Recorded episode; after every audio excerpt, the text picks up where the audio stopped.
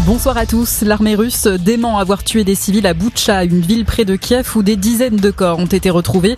Moscou affirme que les images qui circulent sont une fabrication de l'Ukraine. La communauté internationale a vivement réagi après la diffusion de ces images. Le ministre des Affaires étrangères Jean-Yves Le Drian condamne ces actes avec la plus grande fermeté. De son côté, le président ukrainien accuse la Russie de commettre un génocide.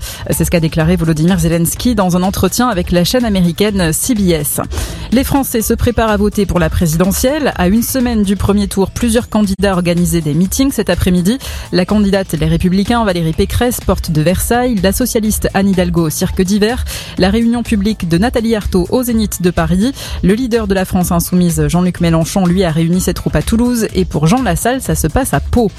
Il y a trois ans, une œuvre de Banksy peinte sur une porte du Bataclan en hommage aux victimes du 13 novembre avait été volée. Huit personnes sont renvoyées devant le tribunal correctionnel de Paris.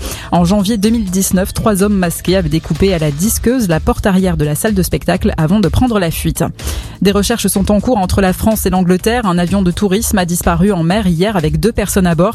L'avion était parti de Wellesbourne et devait rejoindre la station balnéaire du Touquet. Aucun débris n'a été retrouvé pour le moment.